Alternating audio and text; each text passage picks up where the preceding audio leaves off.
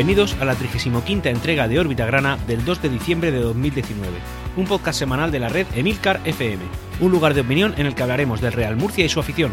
Yo soy Antonio Jiménez. Empezamos.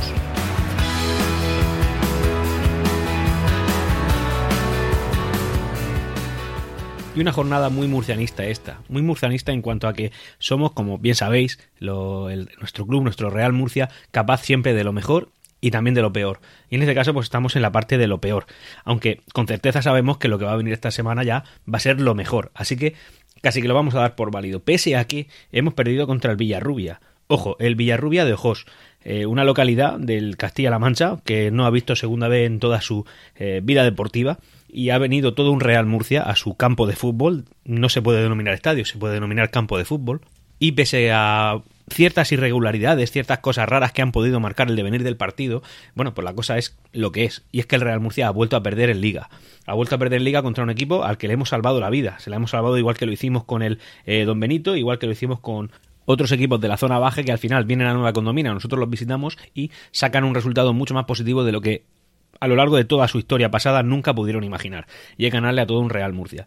En este caso sí que es verdad que el partido yo no lo he visto tanto para, para perderlo, sino quizá como para empatarlo, eh, pero sobre todo básicamente por las decisiones de, de un, eh, de un árbitro que es de Segunda División B ¿Qué quiere decir que es de segunda división B? Pues simplemente en España significa que en la categoría de bronce del fútbol español lo que hay son árbitros que son eh, directamente inoperantes, incapaces. Eh, nos encontramos con un árbitro que ha expulsado a Julio Algar Jr., que bueno, es un jugador que independientemente de que sea especialmente fuerte dentro del, conjunto de la plantilla o no, eh, da igual, era un jugador que no se merecía ser expulsado. De hecho, por la acción ni siquiera merecía haber sido amonestado con falta normal, pero un árbitro de una capacidad cuestionable, como vienen a ser casi todos los de segunda B, hay que decirlo, son raros los que no lo son, y no es una crítica a, ese árbitro en concreto, lo es a la, forma de organizarse que tiene el fútbol español. Bueno, eh, una falta que tendría que haber sido algo totalmente eh, inocuo, algo que tendría que haberse dejado pasar y ya está, pues ha supuesto una expulsión de un jugador en la primera parte. Y eso nos ha, mm, nos ha marcado.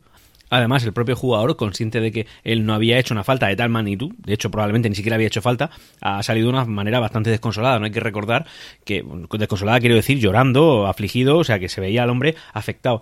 Y es que hay que recordar que son chavales, son chavales que intentan hacer bien su trabajo pese a las circunstancias que ahora mismo tienen que estar viviendo. Al final, en la segunda parte, el Villarrubia pues, ha tenido la oportunidad de apretar, ha sido cuando ha marcado su segundo gol, un gol bastante tosco, que ha sido un balón pues ahí muerto en el área, que ha tenido incluso un rebote en el larguero, y de cabeza el jugador del Villarrubia, que además por, de una forma totalmente no intencionada por parte del jugador del Murcia, pues bueno, el jugador del Villarrubia se ha llevado una patada en la, en la, cara, bueno, pues ha marcado un gol. Y a partir de ahí, pues bueno, el Villarrubia ha seguido apretando, incluso ha tenido en su mano marcar el, el, el, el 3-1. Pese a que el Real Murcia ha tenido ciertas tímidas, tímidas, hace, tímidas eh, aproximaciones al área rival, pero que han sido totalmente infructuosas. Pero más importante que incluso este partido que ha habido de nuestro Real Murcia. Para nosotros es algo importante todo lo que juega nuestro club. Pero bueno, en su, esta semana han acaecido dos noticias que son de bastante calado. Noticias como, por ejemplo, que el Córdoba está en la cuerda floja. Pero no en la cuerda floja como una noticia cualquiera que se suele dar aquí en el fútbol español. Porque esa es la forma de organizarse que tiene el fútbol español. Si un club no es válido, si un club no es rentable, si ha venido un tirano que ha dirigido a un club cualquiera, lo ha endeudado hasta la extenuación, ha hecho que ese club se quede literalmente con harapos, que no puede mantenerse con vida, bueno, pues entonces liquidamos al club y a otra cosa mariposa. Y aquí no ha pasado nada. Y así es como se organiza el fútbol español.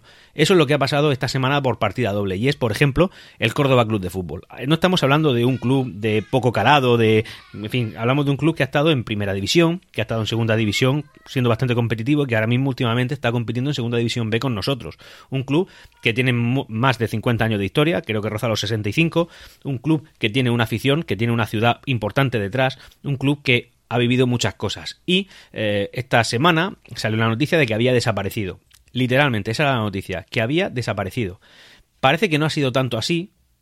No es que esté en la UBI, no que esté en una mala situación económica, sino que realmente se están buscando fórmulas para que este club no desaparezca, pero fórmulas como por ejemplo se ha hablado de que la unidad productiva, que es un término que ahora está saliendo por Twitter eh, relacionado con el Córdoba, que es como, no sé, como la esencia del club, se iba a traspasar a otro club de la misma ciudad, denominado Unión Deportiva Cordobesa, y que esa Unión Deportiva Cordobesa iba a competir en la misma categoría que el Córdoba, usando, o sea, utilizando su propia posición. Una idea que de todas todas resulta ilegal Simplemente estás cogiendo a un equipo en medio de una competición que ha desaparecido y metes a otro de la misma ciudad para intentar suplirlo e intentar captar, no sé, entiendo que a su afición, no lo sé. Una historia muy rara. Cuando por desgracia, ya digo, como está eh, montado esto del fútbol español, cuando un equipo desaparece, pues se va a la última posición de la tabla y ya está, y se ocupa una de las tablas de descenso, una de las posiciones de descenso. En este caso, eso de la eh, unidad productiva en la Unión Deportiva Cordobesa, parece que la, la propia Real Federación Española de Fútbol la ha echado para atrás y eso no es algo posible. Mañana, que se supone que el Córdoba va a competir en Don Benito, pues no se tiene la certeza absoluta de que así vaya a ser. Así que nada, estaremos tremendamente pendientes y en cualquier caso nosotros, eh, viviendo lo que estamos viviendo, teniendo incluso una deuda superior al Córdoba, pero realmente el Real Murcia es especial, todos lo sabemos, no, no lo digo yo por ser murcianista, por haber sido desde siempre seguidor de este club, lo, digo porque lo sabemos, es decir, con 52 millones de, de, deuda que hemos llegado a tener y el Real Murcia sigue vivo, el Córdoba ni de broma llega a una tercera parte de esa deuda y ya están viendo fórmulas para intentar suplir a ese club. Ojalá no le pase nada, nosotros desde aquí no le deseamos la desaparición a ningún club, eh, pero es una cosa que está aquí cerca y que tenemos que estar pendientes, que además eh, ocuparía una tabla de descenso de nuestra, en nuestra propia categoría, cosa que tal y como están yendo deportivamente las, la situación, pues eh, no es una cosa a, no mirar, digamos. Y por otro lado, también ha salido la noticia, pero esta fue incluso hasta más tanjante, de el Real Jaén. Y es que el Real Jaén también va a desaparecer, pero parece que esta vez eh, de una manera más clara. El Real Jaén ahora mismo está compitiendo en tercera división. El primer recuerdo que yo tengo de este club es que en el año 2000, cuando subimos a segunda división gracias a aquel glorioso gol de Aguilar en Granada, em, nosotros ascendimos junto a otros tres equipos a Segunda División A. Y esos tres equipos eran la Universidad de Las Palmas, el Racing de Ferrol y el Real Jaén. Eso eran los tres que nos acompañaron. Yo, desde entonces, pues no sé, al Real Jaén, como que lo sigo un poquito más. Y bueno, hasta no hace mucho estaba en Segunda División B, hemos competido contra ellos en esta categoría, en esta última época de nuestro Real Murcia. Y bueno, pues parece que el Real Jaén sí que, sí que va a caer. Ha habido esta semana en la ciudad de Jaén manifestaciones en, intentando apoyar al club, pero parece que esa situación es bastante insostenible. Además, ellos están en tercera, que aunque la segunda vez es una ruina, imaginaros la tercera división. El fútbol español está mal montado. Hay algo que hay que mirar. Hay algo que tiene que cambiar, porque no pueden ser que clubes históricos, porque estos clubes son históricos, el Real Murcia lo es, el Recreativo que ha estado rondando la muerte lo es, equipos muy importantes están agonizando, muchos intentamos sobrevivir y conseguimos vivir, al menos de momento, otros no lo consiguen, no llegan a la orilla. Y es una verdadera pena que pase con clubes, especialmente los históricos, sinceramente, lo veo así. Así que en cualquier caso, desde órbita grana, todo nuestro apoyo a la ciudad de Córdoba y a la ciudad de Jaén que todo lo que estén intentando hacer para salvar a sus clubes les sirva de algo. Y bueno, dicho esto, empezamos con las noticias de la semana. Volviendo a aquella idea que yo en su momento decía sobre Adrián Hernández, de que se mete más presión de la que realmente él tiene, o el propio ambiente murcianista le traslada, eh, él mismo hizo unas declaraciones eh, que básicamente lo que decían es que le iba a exigir más a sus jugadores. Eh, justo después de haberle ganado a un equipo, que bueno, sí que es verdad que no era la panacea dentro de la categoría, pero bueno, un equipo al que le has ganado en casa, cuando precisamente el hándicap más grande que tenemos lo tenemos en casa, por no sé qué motivo exactamente, pero la verdad es que Nueva Condomina, eh, de momento, y ahora daré también alguna puntillita sobre esto, Nueva Condomina no es un estadio que al Real Murcia le esté viniendo bien. Bueno, básicamente las declaraciones lo que decía era, pues bueno, básicamente que los, sus jugadores tienen que seguir mejorando con el balón y que tienen que eh, eh, defender mejor las jugadas a balón parado. Claro, esto tras una victoria, pues a los, mismos jugadores pueden decir, oye, que si hemos, ganado, es decir, que precisamente en este partido es cuando menos tienes que decir este tipo de declaraciones. Quizá en otros momentos, eh, habiendo perdido, sí que nos tendrías que recalcar este punto. Es una opinión personal, evidentemente, el propio entrenador pues tendrá sus métodos, además este entrenador es un entrenador bastante psicológico, con, discursos bastante... Eh, motivadores, eh, como hemos visto en algún vídeo incluso, y tal. Eh, otra frase que dijo, por ejemplo, es que no le ha gustado el partido. Ha sido una victoria merecida, pero no ha sido un buen partido. Por ejemplo, es decir, hablando del propio partido que ganamos, que contra el Granada B, como dije, sí que es verdad que no era un rival que nos apretó muchísimo, pero en todo momento fuimos solventes, tanto en defensa como en ataque, no tuvimos miedo en ningún momento. Miedo en, en cuanto a poder perder el partido o poder sufrir un gol en contra. Es decir, precisamente en ese partido, el Real Murcia, si hubiera alguna palabra que lo definiera, sería solvente. De hecho, ahora mirad el partido que acaba de transcurrir contra el Villarrubia y ha sido un partido en el que solvente no hemos sido. Hemos marcado un gol de falta, lo ha marcado Armando, un, tiro, directo con barrera y el balón ha pasado por al lado de la barrera y justo en la parte inferior del poste izquierdo el balón se ha colado por ahí. Y digo se ha colado porque el propio portero del Villarrubia, si llega a bajar un poco el brazo, eh, lo habría parado porque haber llegado, o sea, llegar llegó. Vamos, dicho de otra forma, que el Real Murcia no es que haya apabullado a un equipo como el Villarrubia, que era lo que tendría que haber hecho, tendría que haberlo apabullado, tendría que habérselo comido, tendría que haberlo agobiado, y no, ha sido todo lo contrario, ha sido un, un partido equilibradillo, probablemente eh, un poco desequilibrado por la actuación de arbitral, pero bueno, que al final los jugadores creo que esa presión que el propio entrenador transmitió en una rueda de prensa se lo habrá podido transmitir a la, a la plantilla en algún tipo de, discurso que haya hecho. Evidentemente, estos son elucubraciones. Yo, por supuesto, confianza plena y absoluta en Adrián Hernández. Es un entrenador que a mí me encanta. Como dije, un, un proyecto de futuro, un proyecto a largo plazo creo que puede ser. De hecho, si, si pudiera decir algo, señores de la directiva, em, renovación de Adrián Hernández. ¿Vale? Es un entrenador ambicioso, es un entrenador que es crítico cuando ganamos, quizá mm, con un poco de desatino en mi opinión, pero bueno, en cualquier caso es un entrenador que sabe motivar a jugadores, que es murcianista, que viene de abajo y que creo que tiene mucho que demostrar y tiene mucha intención de hacerlo. Ahora algunas pequeñas noticias en formato píldora la experiencia que el Real Murcia tiene con la política en general, no con ideas políticas ni nada, sino con los políticos, o sea, la relación que se ha tenido con ellos, siempre ha sido bastante deprimente, bastante triste. No solamente que porque el Real Murcia no haya salido beneficiado en nada, sino que ha salido realmente perjudicado en muchas cosas. Ejemplo, pues eh, la situación económica que se ha vivido tiene que ver, por ejemplo, con Jesús Amper, que ha tenido indirectamente relaciones con el ayuntamiento, con el político de turno, que eh, hubo una recalificación de terrenos, que al final el Real Murcia no pilló ni un duro de todo aquello, sí que lo pilló el Samper y sí que lo pilló pues el político de turno seguramente que estaba por el lado o algo se llevaría o algo querría haber conseguido, etcétera, etcétera, etcétera. Ya sabemos cómo funciona la política en España. No solamente eso, sino que además los políticos siempre han usado al Real Murcia como un argumento para sus ideas políticas o para rascar algún voto, eh, como por ejemplo la creación del propio estadio, eh, un Real Murcia muy fuerte cuando sube a primera división, muchos políticos apuntándose el tanto, etcétera, etcétera. Y sobre todo el tema recurrente de la ciudad deportiva. Y teniendo en cuenta la situación económica que estamos viviendo y la actualidad que al Real Murcia le importa y le acaece en estos momentos de, crisis absoluta, pues de repente aparece Felipe Coello, el concejal de deportes del Ayuntamiento de Murcia, sin saber por qué, y se pone a hablar de la ciudad deportiva del Real Murcia.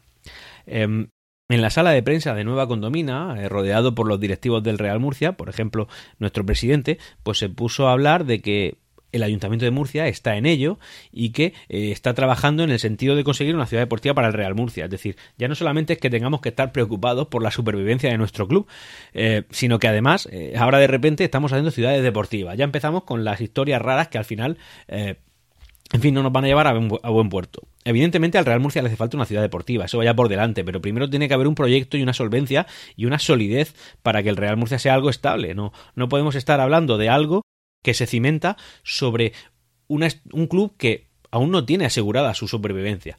Es decir, al final los políticos lo que están usando es a nuestro Real Murcia como un argumento para, como ya he dicho, rascar votos. Es una cosa que al final perjudica a nuestro club.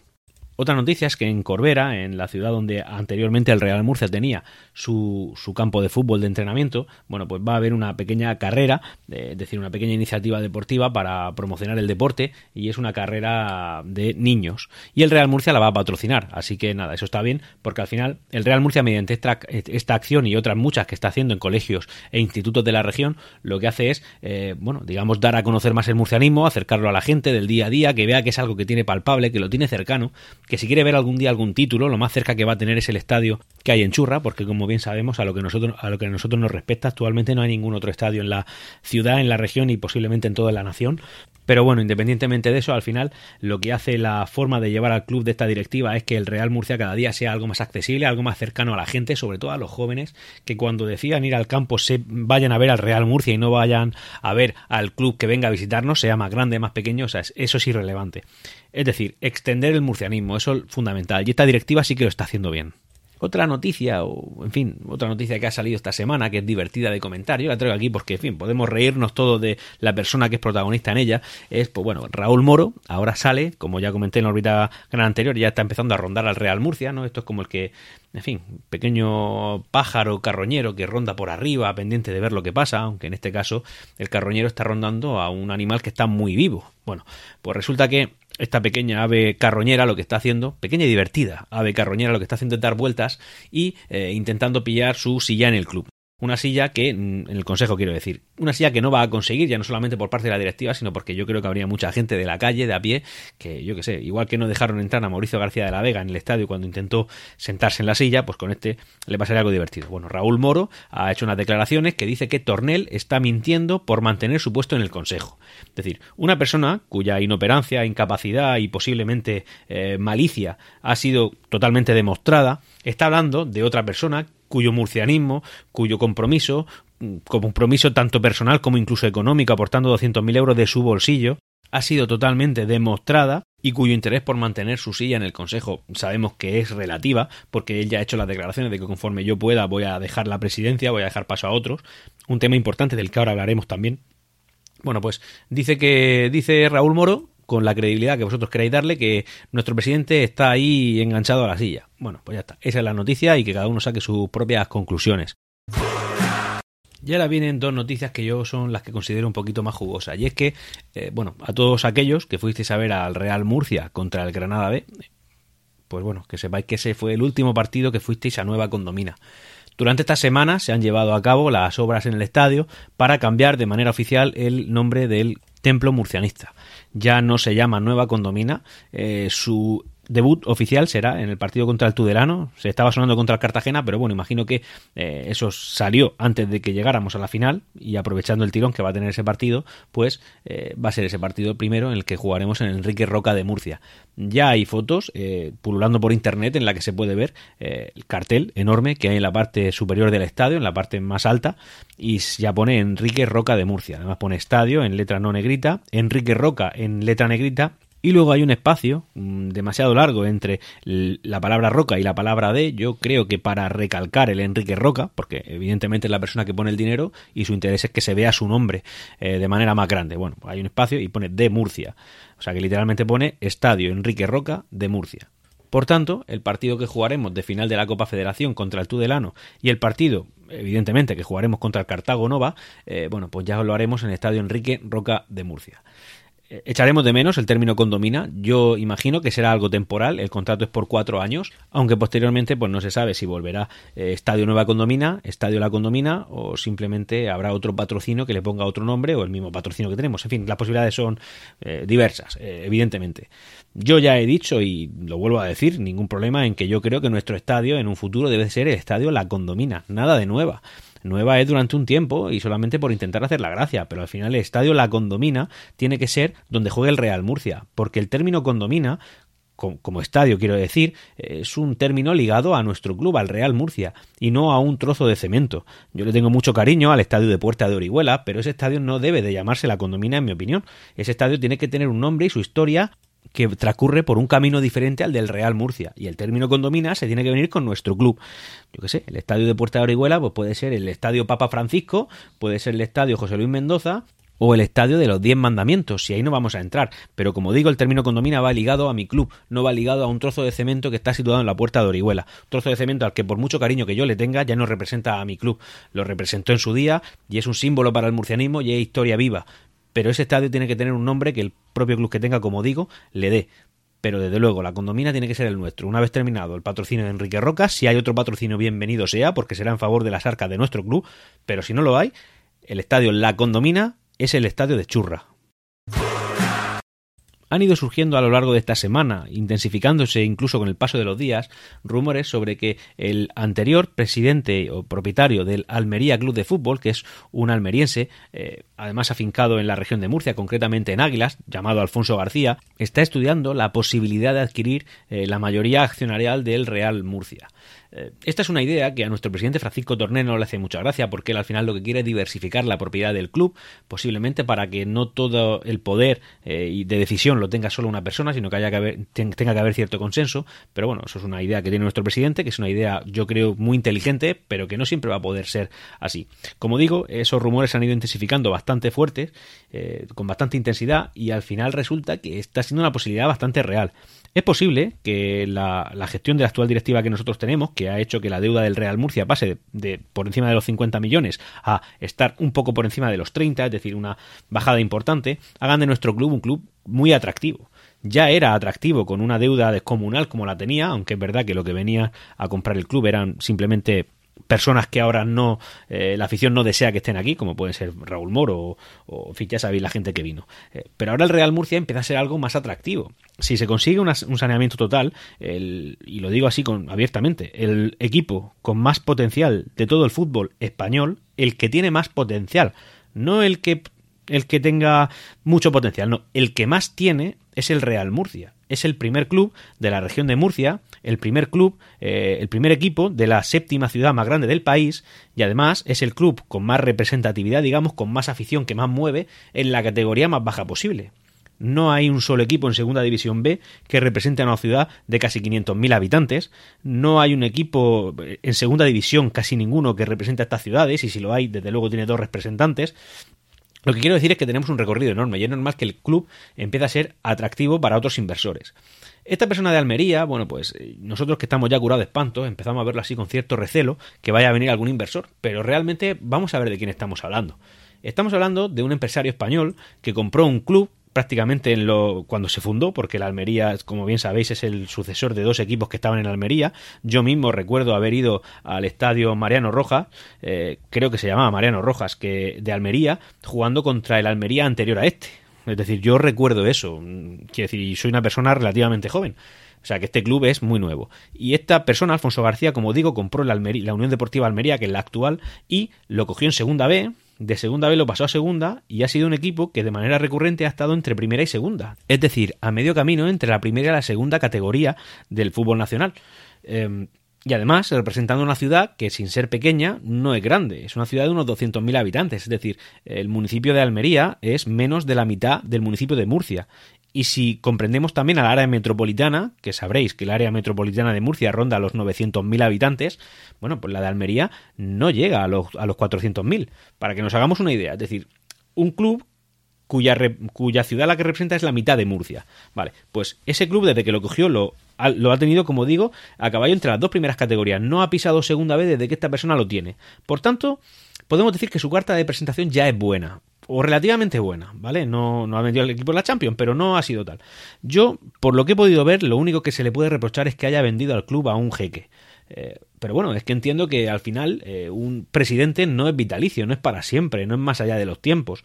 Por tanto, siempre va, a haber un sucesor y te puede caer la gracia de que venga una directiva como la que nosotros tenemos actualmente o que te venga la desgracia de, de, una directiva como las que hemos tenido anteriormente a estos. Es decir, que al final puede pasar. Yo creo que al final eh, Francisco Tornel se irá, alguien vendrá, y si ese que viene acaba siendo Alfonso García, el expresidente de la Almería, pues puede ser una opción tremendamente buena. Yo me gusta ser optimista, me gusta no pensar mal de los demás y, por lo que hemos vivido y la experiencia que hemos podido coger, vemos que todos los tics, todos los pequeños defectos o los grandes defectos que veíamos en la anterior directiva, aquí no lo estamos viendo. Estamos hablando de un empresario que cogió un club y que durante los 16 años que ha estado dirigiendo la Almería lo ha tenido 6 años en primera y siempre eh, por encima de Segunda División B. Un club que tiene relativa, que es relativamente nuevo. Hombre, pues de haber alguna opción, yo esta la vería con mucho menos recelo de la que veo cualquier otra opción que ya prácticamente vaya a venir, porque hemos pasado mucho y vosotros lo sabéis. Así que nada, esta es la noticia, yo la traigo aquí, eh, estaremos muy pendientes y con cualquier novedad que vaya a haber la traeremos puntualmente a órbita grana vamos a, pasar ya al terreno deportivo en la que vamos a hablar pues de lo que nos va a venir, es decir, del pedazo de mes de diciembre que tenemos y que si todo, si contáramos todos los partidos por victorias, pues yo creo que eh, haríamos de la temporada algo glorioso, independientemente de que entremos o no en playoff, que, en como habéis visto con la dinámica que estamos llevando en liga, va a ser harto complicado.